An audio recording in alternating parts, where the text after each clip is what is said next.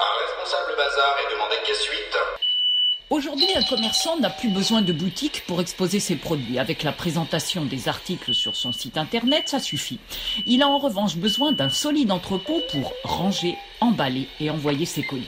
Alors, comme le dit Laurent Rivolzi, directeur du Centre de recherche sur la logistique à Aix-en-Provence, à l'avenir, le magasin tel qu'on le connaît aujourd'hui ne sera plus un espace de vente, mais un espace où le client viendra vivre une expérience avant de retourner devant son ordinateur pour passer commande. Les consommateurs viennent chercher une expérience, un magasin expérientiel, et puis derrière, ils sont livrés, point relais, chez eux, en fonction des choix qui peuvent être faits. Ça, c'est un élément euh, qui est évidemment en plein essor. Au niveau des campagnes, c'est un autre maillage du territoire sur le plan des entrepôts, de plus petits entrepôts, et donc là, il y a de vraies questions politiques à se poser. Or, cette politique, justement, a du mal à s'organiser, parce qu'en France, contrairement à d'autres pays voisins, l'entrepôt ne va pas de soi. Avec lui et les Français, c'est je t'aime moi non plus. Soit les élus locaux y voient une chance pour des emplois nouveaux, soit au contraire, appuyés par les protestations du public, ils craignent et dénoncent une occupation de terrains agricoles, une source de bruit de pollution due au trafic des camions.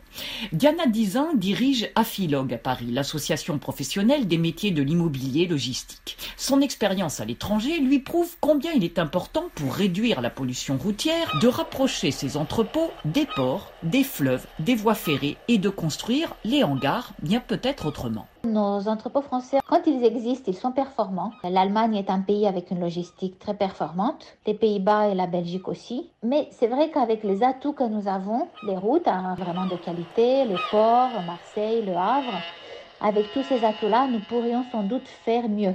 Ce qui nous manque aujourd'hui, c'est un peu plus de souplesse dans l'instruction des dossiers pour construire des entrepôts. En Belgique, par exemple, vous obtenez vos autorisations en 4 à 6 mois. En France, c'est 12 mois, parfois beaucoup plus. Nous pouvons sûrement aller piquer euh, des idées euh, en Asie. Faire des entrepôts à étage euh, est une idée qui peut avoir de l'avenir en France. L'essor des entrepôts existe aussi en Afrique. Là, comme en Europe, un secteur a de l'avenir. Il est peut-être inattendu, celui de la santé, des soins et de l'hospitalisation à domicile. Cela démontre l'importance de penser ces espaces de stockage de matériel et de médicaments en fonction des routes existantes ou à construire.